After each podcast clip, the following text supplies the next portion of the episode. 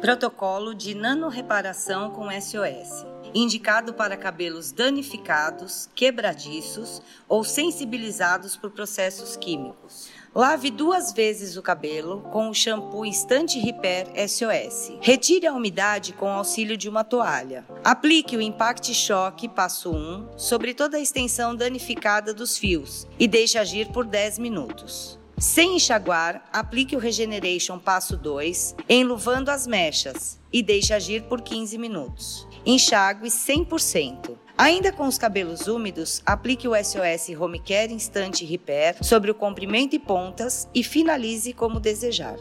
Esse conteúdo encontra-se em material escrito e para mais informações e outros audiobooks, acesse o Robô Suite.